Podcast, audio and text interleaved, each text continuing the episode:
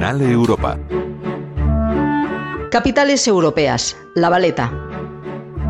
Los fenicios la llamaron Malef, refugio, porque era el lugar perfecto para guarecerse y descubrieron el valor estratégico de esta isla seca y áspera que no tiene ni un río.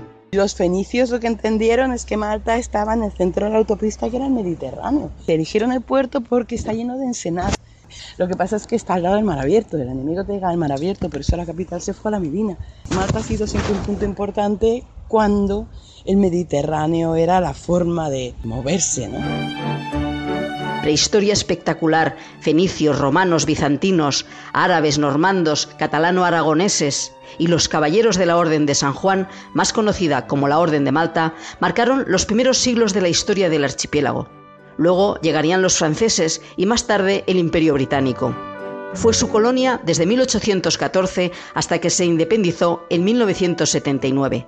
La arqueóloga hispano-maltesa Maica de Antonio explica que, empobrecida y dependiente de la metrópoli, el ingreso en la Unión Europea en 2004 les ayudó a superar esta grave situación económica. Cuando se van los británicos hay más de un 60% de analfabetismo. Se queda en la calle medio país, pero no solo la mitad de los hombres trabajaban como soldados sino que es que además se queda en, en la calle gente que trabaja en los campos y se consumían ellos, y profesores, y nannies, y conductores.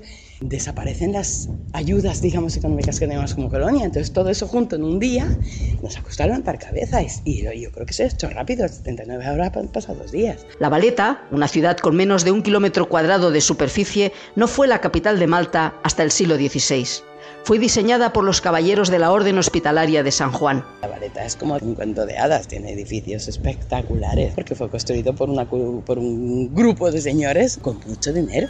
El gran maestre, Jean de la Valette, de origen francés, comandó las tropas que vencieron a Solimán el Magnífico, tras sufrir un terrible asedio en 1565 frenando la conquista otomana de Europa.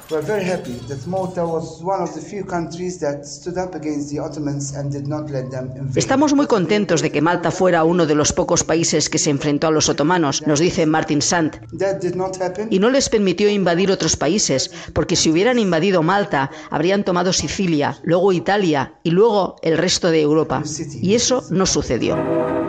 La victoria le sirvió para reivindicarse ante los reinados europeos. Planeras, no nos gastamos un duro en infraestructura, ni uno. Y nos dedicamos todo nuestro dinero a construir una superflota y con esa superflota conquistamos nuestra casa. Carlos I de España arrendó la isla a los caballeros de la Orden, que amasaron su riqueza con el comercio naval y la venta de esclavos. Así dominaron el archipiélago hasta la llegada de Napoleón a finales del siglo XVIII, cuando se dirigía a Egipto. La Valette planificó la ciudad como una fortaleza inexpugnable que permanece hasta hoy en día. Cuando construye la Valeta, es la ciudad más moderna de toda Europa. Ellos construyen la infraestructura, primero las murallas, luego el trazado de las calles y sus edificios administrativos.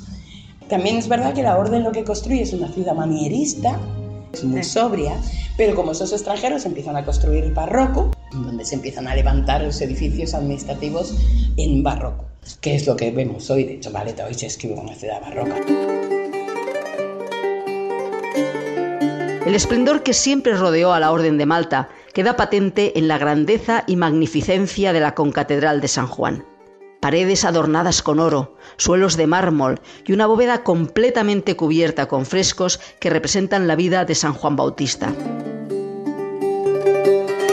Las murallas y los fosos están presentes en los límites externos de esta pequeña ciudad, unas fortificaciones que no les sirvieron de nada durante la Segunda Guerra Mundial, sobre todo teniendo en cuenta que solo tenían tres aviones para defenderse. Porque la Segunda Guerra Mundial nos machacaron. Toda esta zona está muy bien protegida contra ataques viniendo de mar, y el, pero el problema es que en la Segunda Guerra Mundial nos llegó todo por el cielo. Su pertenencia al Imperio Británico y su ubicación en el Mediterráneo fueron determinantes para que se convirtiera en una de las ciudades más bombardeadas durante la contienda. Con una extensión mucho menor que Mallorca, esta isla de menos de 30 kilómetros de largo por 17 de ancho es el quinto país del mundo más densamente poblado. La Valeta, declarada Patrimonio Mundial de la UNESCO, fue también Capital Cultural Europea en 2018. Si quieres más información, la encontrarás en el blog Canal Europa de RTVE. Ángela Gonzalo del Moral, Radio 5, Todo Noticias.